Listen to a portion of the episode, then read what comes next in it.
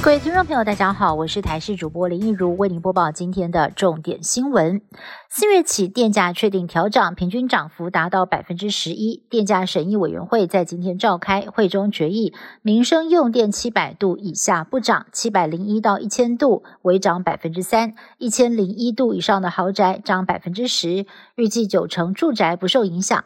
而针对早餐店等小店家，放宽到一千五百度以下动涨，为了平稳物价，涨幅最高也不会超过百分之五。在工业用电。高压用户涨幅最高来到百分之十七。另外，在农渔业和学校方面，电价维持不调整。中南部水情吃紧，最近有民众发现。浊水溪在南投水里乡的上游河段，水质突然变得清澈，引发网友讨论。有网友猜测，难道又有大事要发生了吗？对此，天气风险公司说明，这是因为少雨的关系，冲积层的砾沙淤泥不会冲刷到河流，才会变得清澈。而水利署第四河川局也表示，因为雨水不多，浊水溪的汇流水量变少，导致泥沙夹带量也降低了。日本陆上自卫队十六号正式启用冲绳石垣岛的石垣驻屯地，除了反舰跟防空飞弹部署多达五百七十人进驻，还将部署十二式陆基反舰飞弹等精锐武器。由于这里距离台湾仅三百二十二公里，外界解读，如果台海爆发战事，这里可成为协防台湾运输补给、突破封锁的要地。海外版抖音 TikTok 接连遭到美国、加拿大跟欧盟等国家地区部分禁用，如今英国跟纽西兰也跟进，宣布在公部门内禁止公务用装置使用 TikTok。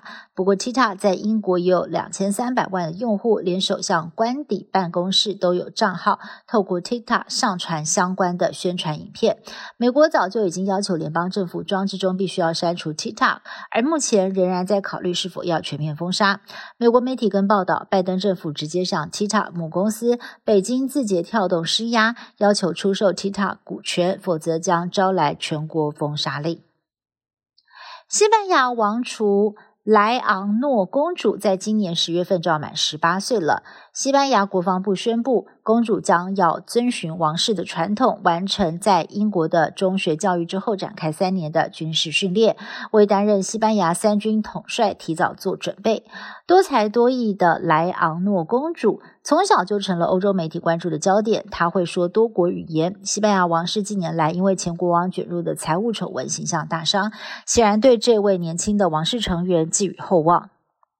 亚洲国家口罩令逐渐解除，不过在美国，现在就连搭飞机也没有强制要求戴口罩。最近有一名美国的科技大亨搭乘达美航空头等舱，看到邻座的女子在飞机上戴口罩，竟然怂恿对方脱口罩，而且还表示愿意出钱，最后喊价到十万美元，大约是三百多万台币。但是这名女子仍然拒绝配合。这段故事在网络上流传，很多人都大骂这名富豪自大无礼，不尊重他人的防疫选择。